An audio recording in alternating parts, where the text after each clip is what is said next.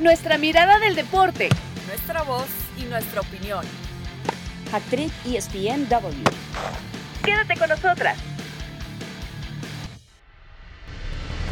Clásico nacional, hoy yo quiero ganarle. Sábado van a, van a ir con todo. Con cautela van a venir al, al Estadio Azteca. Estamos en casa, hermano. El Azteca es rojo y blanco. Sabemos que tenemos que ganar sí o sí, como sea. Los tres puntos se tienen que quedar con este equipo. Para mí sería una enorme alegría marcar el sábado, es un clásico.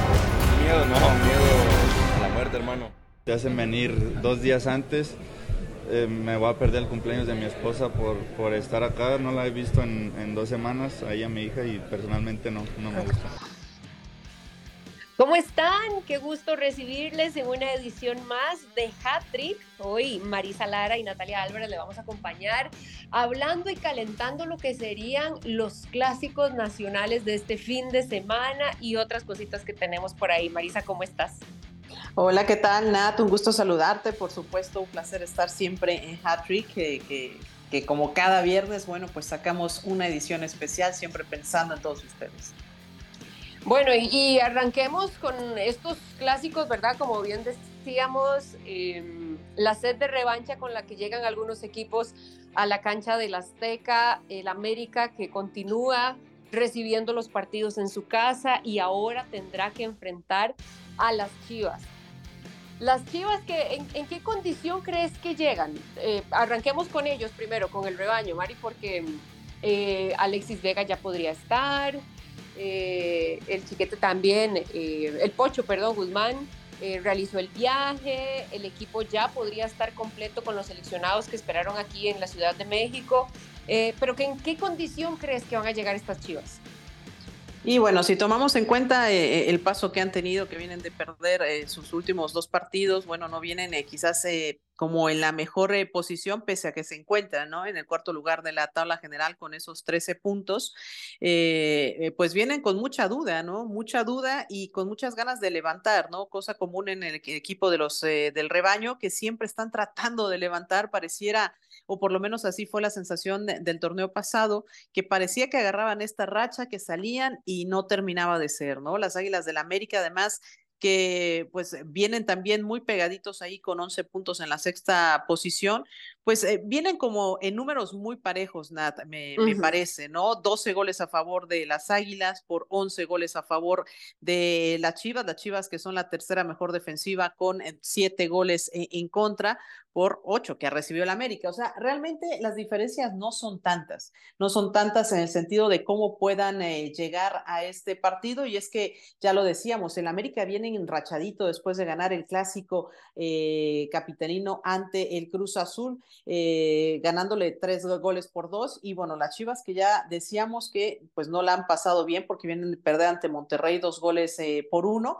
Y como Ajá. que todavía no han podido sacudirse esa, esa rachita, ¿no? Y esa derrota también que se llevaron ante Santos la jornada cuatro, me parece. Así que eh, por ahí, me, dime, dime, dime. No, no, eh, ya viendo la estadística, es un gol de diferencia de la defensa y que este América llega como con la sensación de tener que eh, mostrar un mejor funcionamiento principalmente en su defensa. Entonces, si vemos las estadísticas, están muy parejos, hay una diferencia ahí en, en la tabla general, pero es como más de sensaciones, parece, ¿no?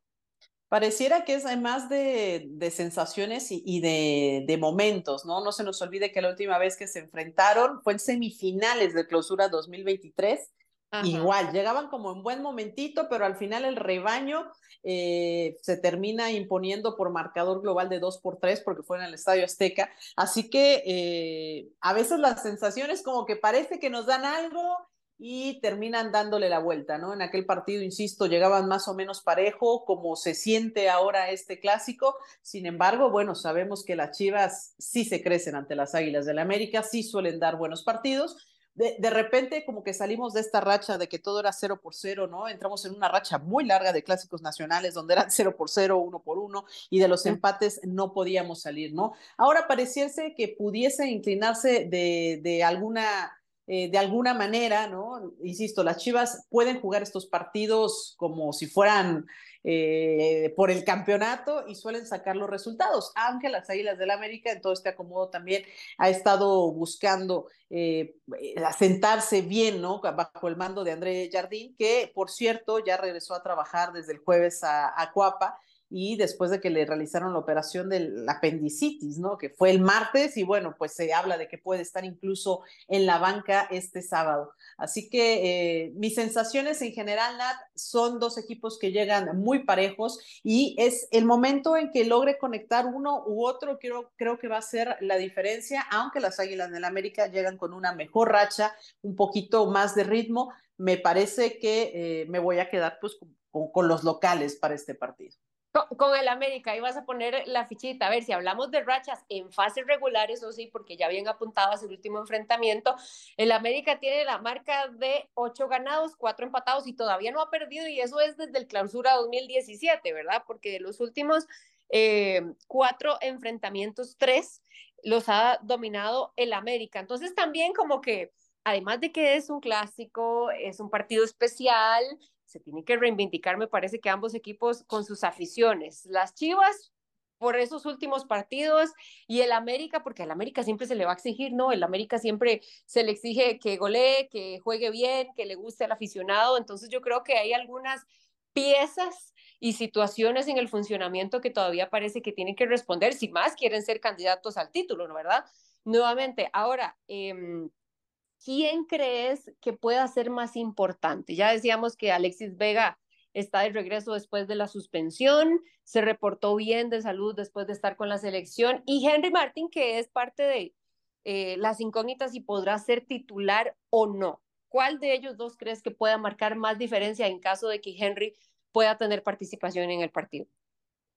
me parece que tiene eh, un, pues tiene una lista interesante, ¿no? Las Águilas del la América de jugadores eh, que pudieran eh, ayudar de repente, ¿no? Sin embargo, eh, me has mencionado a Henry Martin, que me parece que tiene que ser ese partido donde saque realmente pues la casta, ¿no? ¿A, qué voy con todo esto, no? Tiene una, buena defensa, una media cancha interesante el equipo de las Águilas del América, sin embargo, en estos partidos creo que sí eh, recaen en jugadores importantes eh, como Henry Martin eh, para poder llevar hacia adelante los goles que son necesarios en este equipo. Así que es que no veo como destacando tanto un jugador, sino me parece que puede porque no lo veo tan individualista ahorita el equipo de las Águilas del América, ¿no? Creo que tendrá que ser un buen juego en conjunto, lo, lo, lo, que pueda, lo que pueda ayudarle, ¿no? Eh, aunque a veces, bueno, pues sí, también no es tan bueno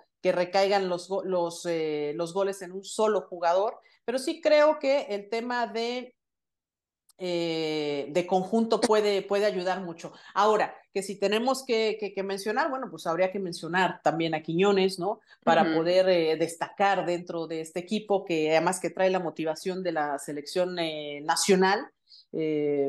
Pues, no sé, un Richard Sánchez que a lo mejor eh, pues no es de los que ponemos ahí, pero que puede ayudar. Yo creo que pueden ser algunos de los jugadores, ¿no? Me, me quedé pensando, me quedé pensando, ¿quién? El, eh, el mismo... Mari, que, que vos apuntabas de Quiñones que él mismo también va a tener muchos reflectores porque es eh, su presentación en un clásico nacional, que ya él mismo decía, bueno, ya jugué un clásico contra Chivas allá con, con Atlas, pero este es diferente, este es especial también. Entonces yo creo que se va a esperar mucho de, del futbolista y lo que puede hacer con la camiseta del, del América. Henry Martin decía, tenemos plantel para pasar por encima cualquiera. ¿Estás de acuerdo con lo que dijo Henry Martin en las declaraciones? También uno entiende, ¿no? Para empezar a calentar el, el partido, el Piojo Alvarado decía, la confianza y tenemos muy presente lo que pasó en la semifinal y por eso es que llegamos con la confianza a este partido. Sí, bueno, yo creo que las Águilas de la América siempre han tenido un buen plantel. Eh, insisto, la adición de Quiñones es algo eh, interesante, es, algo importante, ¿no? Para el equipo de las Águilas. Pero sí, han tenido, o sea, tienen a Cáceres que lleva muchos torneos con ellos, lo mismo con Reyes, el mismo Layún, Fuentes, ¿no? Que eh, parecía que no iba a durar mucho en el equipo y termina pues manteniéndose como un titular, ¿no? Dentro de la defensa americanista. Y, y bueno, tienen gran calidad con Fidalgo, bueno, Jonathan eh, Dos Santos que puede darte muy buenos partidos también. En fin, o sea, sí, creo que tiene un muy buen plantel las Águilas de la América para poder solventar esto. Y pues por el otro lado, bueno, pues tenemos a, jugadores como Calderón, ya lo mencionabas, Padilla, Alvarado, ¿no? Que por cierto, ¿no? Bueno, mencionaba que no le gustaba esto de, de, las pláticas de, ¿cómo le llaman esto? Estos previos que hacen de prensa juntos para dar ah, el, día de el día de medios, gracias, el día de medios, que no le gusta porque le quitan dos días de descanso y de estar con su familia y no iba a poder estar en, el cumpleaños de su esposa, pero bueno, eh, sí, o sea, creo que del otro lado, bueno, pues tenemos a nombres conocidos como Mozo, Briseño, Sepúlveda, Orozco, eh, Beltrán, ¿no? González. Eh, creo que hay buenos nombres, por eso de repente decía que es por momentos, ¿no? Porque me parece que hay calidad en ambos planteles. Evidentemente, las Águilas del la América tienen nombres importantes de, jugadores extranjeros, como ya lo sabemos. Y bueno, las Chivas que tienen que potenciar todo lo que tienen de los eh, jugadores mexicanos. Así que será por momentos. Es que estos a veces son muy difíciles, ¿no? Y, perdón que me salga del tema, pero de repente volteas a ver un Barcelona contra el Real Madrid, un Barcelona en la calle de la amargura, donde dices, no, les van a pasar por encima y terminan ganándole tres goles por dos al Real Madrid. Entonces, eh, creo que estos clásicos eh, son así y va a ser eh, por momentos, aunque sí creo que el orgullo se sigue jugando en estos partidos, pese a que ha sido muy criticado el hecho de si si existe o no una rivalidad como tal, ¿no? Pero también me parece que el VAR ha hecho que las jugadas se analicen más a detalle y que a, lo mejor jugadas que causaban tanto, eh, tanto impacto y tanta, o sea, cosas, jugadas que no se revisaban, jugaban, eh, terminaban en trifulcas dentro del terreno de juego. Ahora, bueno, como ya existe el VAR, pues ahora todo es más civilizado. Creo yo que, que no tenemos que agarrarnos a golpes en la cancha para decir que hay una rivalidad. Creo que la hay. Bueno, bueno, ¿no? Al calor del momento a algunos se les puede olvidar ciertas situaciones. Pero hablábamos hace un rato del técnico del América, de André Jardín, que la situación que está enfrentando, la recuperación, ya volvió a las prácticas, creo que todavía no está confirmado en sí si va a poder estar en el partido, pero más allá de si esté o no esté en el banquillo, si hace diferencia, ¿crees que pueda eh, marcar la pauta para él al frente del equipo? Eh, tomando en cuenta que en cierta parte del aficionado no hay convencimiento del juego, eh, de que se entiende qué es lo que quiere, pero todavía le hace falta trabajo al equipo y, fluidez, ¿no? Porque creo que el mismo Henry Martin decía que sabe que se necesita trabajar más el equipo. Em, ¿Crees que pueda marcar una diferencia o que se le pueda reducir esa cuota de confianza que tiene cualquier técnico en caso de que el América pierda y que pierda, eh, creo que sí importan las formas, ¿verdad? El fin de semana, que pierda mal, que se le pueda reducir rápidamente esa cuota de confianza o cómo lo es. Sí, evidentemente no, para mí no ha caído con el pie derecho, ¿no? Eh, no sé si para muchos era la primera opción cuando se, se nombró técnico, ¿no? Y sabemos, bueno, pues también eh, cómo llega el equipo de las Águilas del América. Me parece que no cayó tan de pie quizás como el Tan Ortiz, ¿no? Que es eh, su antecesor, que desde que el momento que cayó empezó a conseguir resultados, empezó a, hacer bien las cosas, se le dieron los resultados. Y bueno, acá no, ¿no? O sea, como que empezó eh, con, trompicándose un poco y como que no se ha sentido todavía ese, ese estilo, ¿no? Evidentemente siempre es mejor que el técnico esté en el banquillo para dirigir a sus equipos, pero eh, sí hace falta convencimiento y hace falta todavía, eh, pues me parece sacar mayor provecho de los jugadores que tiene y es esta es la duda que hay dentro de la afición que ya muchos están incluso diciendo que si pierde Clásico Nacional, que si debe de quedarse, que si debe de irse, creo que es muy pronto todavía y creo que con el gran plantel que tienen las Águilas pueden, puede, eh, pues vamos, hacerlas. Debería, ¿no? Debería jugar mejor es que sabes que eh, eh, para, las, para las águilas es, eh, me parece, lo complicado no es llegar a liguilla, porque llegan tranquilamente todos los torneos, o sea, es un equipo liguero que llega todo el tiempo. El gran problema ha sido, como todos sabemos, es, ha sido pasar la, la barrera de semifinales, ¿no? Que es donde se han terminado muchas veces este, como quedando, ¿no? Al final creo que tiene un gran equipo y será cosa de darle un poco más de tiempo a Jardín para que termine de asentar sus, eh, sus ideas, ¿no? Evidentemente esto de, de, su operación y todo puso una pausa, pero eh, creo que le deberán de dar más tiempo al entrenador todavía, digo, será muy muy de, de, bomberazo decir vamos a pagar, no hay que pagar nada, esto está empezando y creo que las águilas van ganando, van ahí y eventualmente van a estar dentro de las tres primeras posiciones.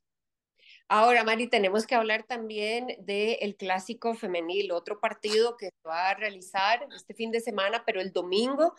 Eh, creo que estos planteles llegan con situaciones diferentes a los del masculino, ¿no? Porque podrían tomar el liderato. Sabemos que Tigres está en esa primera posición, después está el América en la segunda y el tercero en Chivas pero llegan creo que en buen momento ambos equipos después eh, de cómo se ha desarrollado el torneo. Las Chivas le ganaron a Querétaro 1 por 0, después el América goleó al Atlético San Luis también 4 por 1.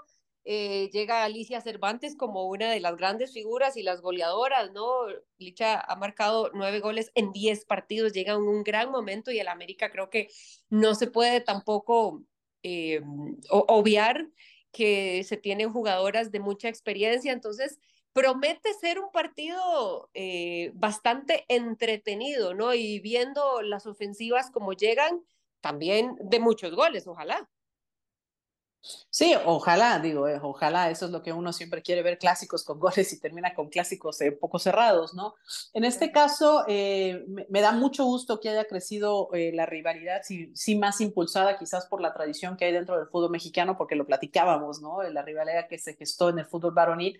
Bueno, pues en el fútbol femenil pues también va creciendo esta, esta rivalidad, insisto, más por una presión mediática de que así sea, ¿no? Porque como todos sabemos en la Liga Femenil, el clásico de clásicos, pues ha sido el regio el clásico regio, ¿no? Entre Tigres y Monterrey, pero también han ido buscando su lugar Chivas y América y creo que para este se, se, va sintiendo un poco más esa rivalidad, sobre todo por cómo llegan ambos, ambos equipos, ¿no? El América que llega en la segunda posición y las Chivas que vienen en tercer puesto. América que ha dado un espectáculo en este torneo de cómo se hacen las cosas, de cómo meter goles.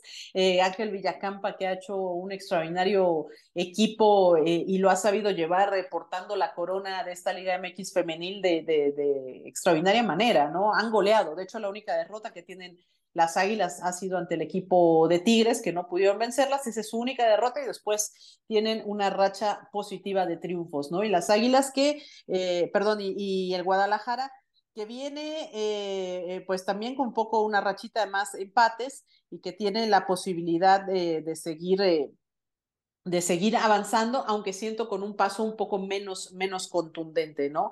Eh, aquí la gran diferencia será, Nat, me parece, eh, ya mencionabas la Licha Cervantes, que esa Licha de verdad, como hace goles, es, es extraordinaria, ¿no? Que metió un doblete ante Querétaro, tres goles por uno terminó ese partido, pero también eh, el, el, tema de las Águilas del América, ¿no? Que viene repartiendo sus, jugadores, sus goles entre Katy, Katy eh, Martínez, que ya hizo, pues ya superó a sus eh, compañeras en, goleo, que se instala ya con ocho goles, Kiana Palacios, eh, Andrea Pereira, que es una defensa y lleva siete goles, ¿no? y de ahí, bueno, pues tenemos una serie de jugadoras que han anotado, como Lubert, este, Cuevas, la misma Alison González, que no pudo hacer gol en el partido pasado. Y, en fin, tiene Kimberly Rodríguez, este, Natania Mauleón, que hizo un gol también. O sea, a lo que voy es, eh, siento que tiene el poder ofensivo más repartido en su equipo y tiene más, en este momento, más armas ofensivas que el, mismo equipo de, de, las Chivas. Creo que esa podría ser la diferencia, ¿no? Eh, van jugando, van armando su juego, se acompañan muy bien y hacia adelante eh, pueden resolver ya sea de media distancia por la banda por el centro o de cabeza. Entonces creo que está pasando por un muy buen momento el equipo de las Águilas del América y Chivas está jugando muy bien, o sea, no estoy demeritando lo que están haciendo, pero sí siento que el poder ofensivo de, eh, de, la, de, las, eh, de, las Chivas es menor en este momento al de el América, ¿no? Y si ponemos un partido de comparación ante el Atlético de San Luis, por ejemplo, el Guadalajara eh, termina empatando a uno con el equipo del Atlético de San Luis que le anularon un gol legítimo y bueno, eh, América que viene de jugar ante ellas, bueno, pues terminó metiéndoles un tremendo baile también eh, en el Alfonso Lastras. Así que, eh, pues bueno, creo que la diferencia será ofensiva en esta ocasión. No, y precisamente eso que hablas, ¿verdad? Tenemos que referirnos a los números de los últimos juegos del torneo hay una diferencia importante, ¿no? 40 goles para la América y 23 para Chivas en este momento. Entonces, creo que la defensiva de las Chivas va a tener una prueba de fuego y, mm, y, y que va a tener que sobreponerse ese juego en conjunto y buscar también diversificar un poco más su, su ofensiva, ¿verdad? Creo que debido a que ya sabemos lo que puede hacer Cervantes, claramente va a estar muy referenciada y va a tener también mucha presión por parte de, de, de su aficionado para lograr marcar en este, en este clásico donde parece que las Chivas llegan con, como con revancha, porque en la apertura 2022 recordamos ese... Eh, esa eliminación que tuvieron con ese marcador global de 6 por 4 y después en el clausura también pasado este año, eh, el América vuelve a ganar. Entonces llegan como con ese sentimiento, me parece. ¿Qué crees? Ya me decías la ofensiva. Entonces, bajo, bajo esto que me has dicho, ¿ves al América también campeón, así como, eh, campeón, perdón, ganador, como así lo viste también en el, en el masculino? Y me, me, parece que sí, mira, eh, el América tiene 40 goles a favor por 12 en contra. Es una buena defensa y las Chivas tienen me, casi la mitad de menos de goles, tienen 23 goles a favor por 6 goles en contra. Evidentemente, la defensiva de las Chivas es eh, su gran fuerte, ¿no? Junto con Monterrey son los únicos dos equipos que tienen eh, 6 goles recibidos, después le sigue Tigre entonces, eh, es una de las mejores defensivas, ¿no? Aquí vamos a ver la clásica historia de ataque contra ofensiva, salvo que la defensa del América no es mala, ¿no? No es mala, eh, pero es mejor la de las Chivas, ¿no? Así que eh, un poco por lo que se ha visto jugar en estos últimos par de partidos, creo que en la parte ofensiva creo que se puede, sí, inclinar la balanza hacia las Águilas del América. Ahora, Mari, siempre en el tema del fútbol mexicano, eh, ¿qué te parece si analizamos rápidamente el tema de que varios futbolistas que estaban en el extranjero han regresado y quiero hacer hincapié en el tema del el Tecatito principalmente, que después de estar tanto tiempo fuera y de eh, lograr un gran desempeño en los equipos en los que estuvo fuera, regresa a México, regresa a Rayados, al equipo que me parece que lo podría recibir, ¿verdad? O que lo recibió con los, con los brazos abiertos. Pero en general este tema, ¿cuánto crees que pueda afectar a, la selección y que se esté dando este fenómeno que, toque decirlo, y aquí toque compararlo con, mi país, con Costa Rica, que, nos está pasando igual, ¿verdad? Futbolistas que estaban fuera, que estaban en un nivel mucho más alto que la liga local, están regresando y eso repercute directamente en la selección. Sí, evidentemente, ¿no? Eh, evidentemente, pues siempre es mejor tener eh, a jugadores eh, en la Liga Europea que puedan tener ese fogueo, ¿no? Que puedan aportar esa experiencia, ¿no? Evidentemente, cuando tienes a jugadores de tu selección en equipos que tienen mayor calidad que, tus equipos en la liga, bueno, pues eso te va a llevar automáticamente a crecer, ¿no? Y lo vemos con otros equipos a nivel mundial, ¿no? La misma selección de los Estados Unidos, ¿no? Que tiene jugadores repartidos eh, por parte del mundo, la selección inglesa que juegan por un montón de lados también, eh, en fin, o sea, creo que el aporte y el bagaje que te puede dar estar en ligas de mayor eh, recorrido y mayor calidad, va a terminar desencadenando en que lo aporten a selección nacional. Si nos vamos unos pasitos para atrás, bueno, pues ahí recordábamos cuando estaba Herrera, ¿no? Cuando estaba Guardado, cuando estaba el mismo Memo Ochoa, eh, en fin, o sea, jugadores que terminan aportando toda esa experiencia, Rafa Márquez, o sea, creo que se nota cuando se foguean en Europa, ¿no? Eh, uh -huh. Es lamentable, sí, que no puedan estar ahora, eh, que hayan regresado pues ya muchísimos jugadores y que han ido que han ido regresando, ¿no? O sea, Eugenio Pisuto, que regresó, ¿no? Que estuvo un año en el Olympique, en el Sporting Club, que no, no tuvo minutos. Eric Gutiérrez, que estuvo cinco temporadas con el PSV Eindhoven, pero no, no tuvieron quizás la trascendencia que hubieran querido.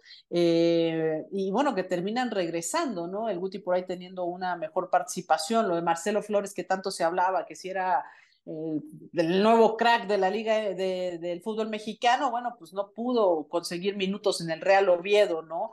Allá uh -huh. en, en, en, Europa, en España.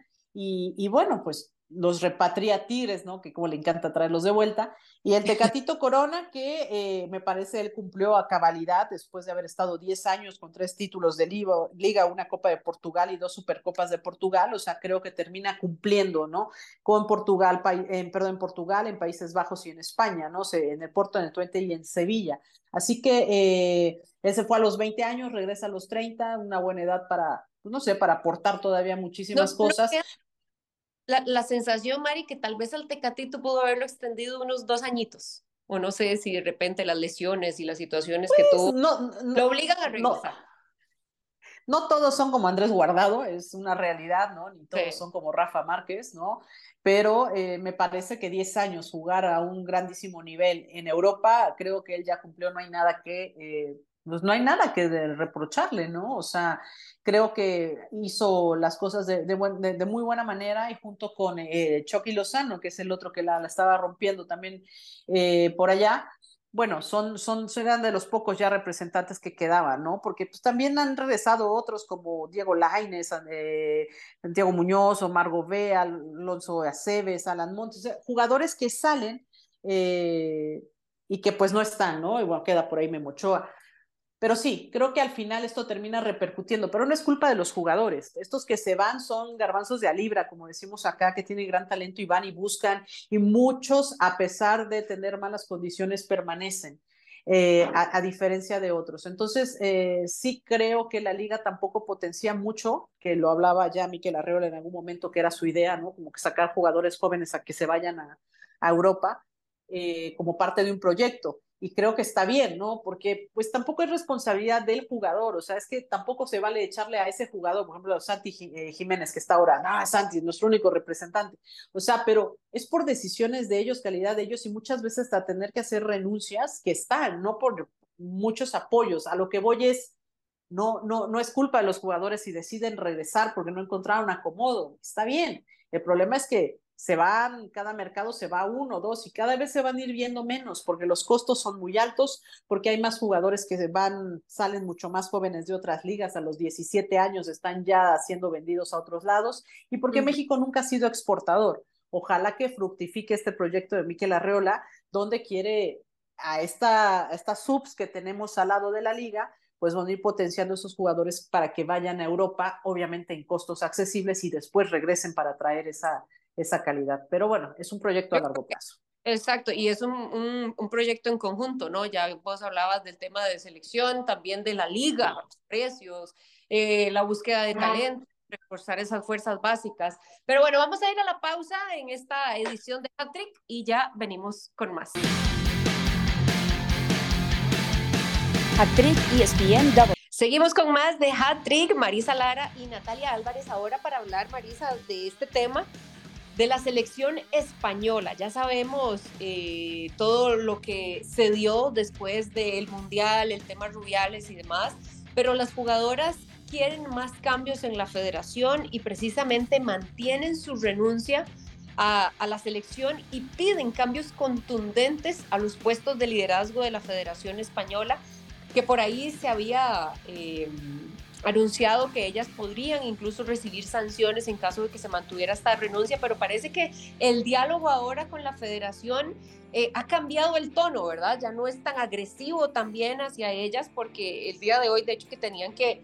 Eh, pues anunciar la convocatoria de la entrenadora a cargo ahora de la selección de Monse Tomé y han decidido esperar eh, para dar una respuesta ante esta situación que se da, ante este, ante este anuncio que ellas continúan eh, con, la renuncia de, la federación para poder eh, tomar determinaciones, porque también decían que no todas las futbolistas están en la misma sintonía. Unas quieren regresar a la convocatoria, pero negociando ciertas cosas, otras consideran que es momento de poner un precedente y ya exigir finalmente lo que quieren. No sé qué opinas.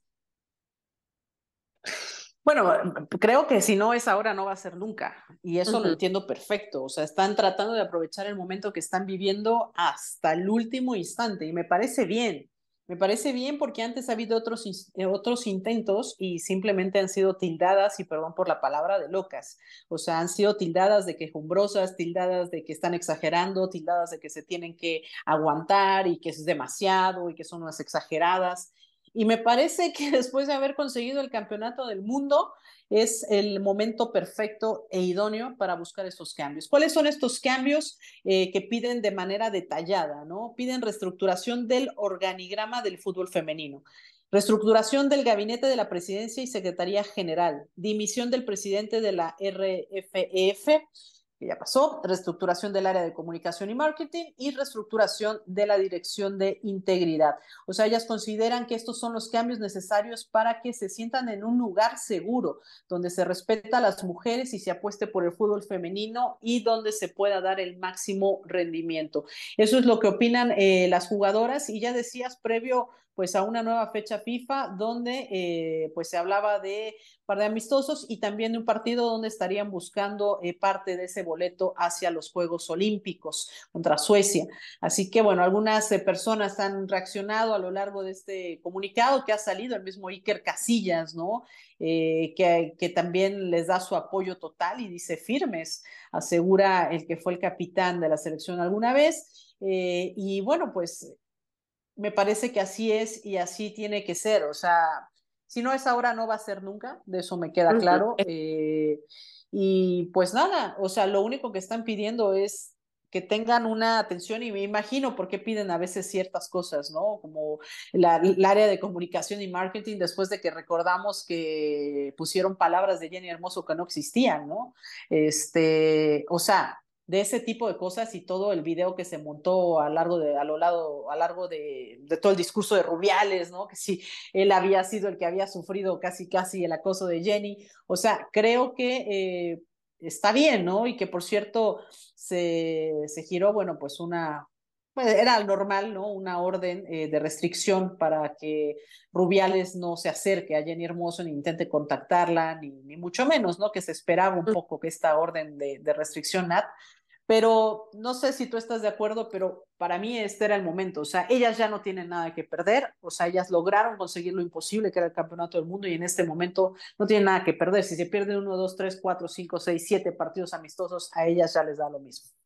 Sí, exactamente. Y es que de las 39 futbolistas que están firmando, ¿verdad? Esta carta que se, que se envía manteniendo esa renuncia, 21 son de las 23 campeonas del mundo Así que, eh, como bien decías, tienen la autoridad en este momento y la oportunidad de finalmente exigir eh, que se les dé lo que vienen pidiendo hace tanto tiempo y además algunas cosas obvias que se suman, como la renuncia de Rubiales y también de Jorge Vilda, después de las situaciones que se dieron.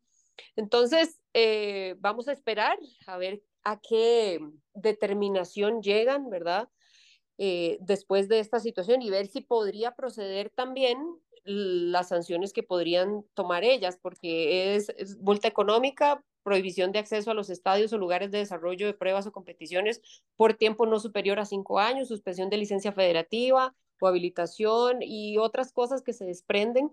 Pero, como te decía, están dispuestos a negociar y por eso es que la federación todavía no se ha... Eh, expresado después de la situación de las muchachas, donde también tenemos que destacar que eh, Jenny Hermoso Maris eh, está nominada a los premios de Best, que eh, creo que es algo importante también para la futbolista de, de, la Liga MX, que vuelve a poner nuevamente, ¿verdad?, a, a la liga creo que muy en alto después de su participación en el Mundial y creo que es algo que, que va a beneficiar, así como le dieron ese gran recibimiento allá en, en, su equipo, una recompensa, al menos ser nominada, porque yo creo que Aitana Bonmatí es la que va a arrasar en los premios esta temporada.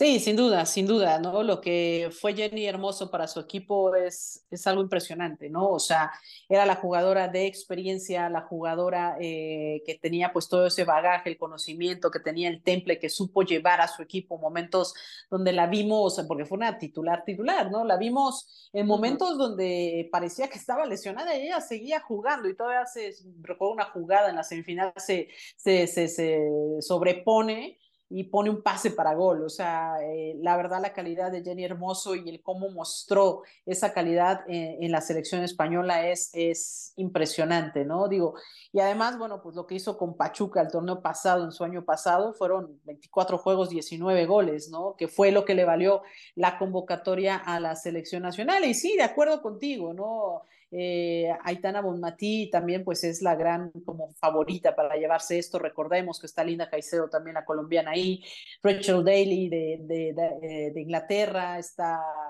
también eh, Kathleen Ford de Australia, en fin, hay varias jugadoras, ¿no? Mapi León también de España, ¿no? Salma Parayuelo, que entró de cambio y fue un gran revulsivo. Pero sí, la gran favorita es Aitana Bonmatí por ser también ese motor y ese, ese corazón por parte de España. Y bueno, eh, pero por lo menos decir que eres una jugadora de BES está, está, está muy padre. Sí, creo que es, eh, no, no, creo que lo vea como un premio, pero pues es un reconocimiento también al gran trabajo que ha tenido Jen Hermoso este año que, pues con su selección y, pues bueno, también de pasada con el equipo de Pachuca que le ayudó a estar en su selección. Así es. Bueno, Mari, gracias. Marisa Lara y Natalia Álvarez le acompañamos en este episodio de Hat Trick. Nos vemos en la próxima. Nuestra mirada del deporte. Nuestra voz y nuestra opinión. Esto fue Hat Trick ESPN W.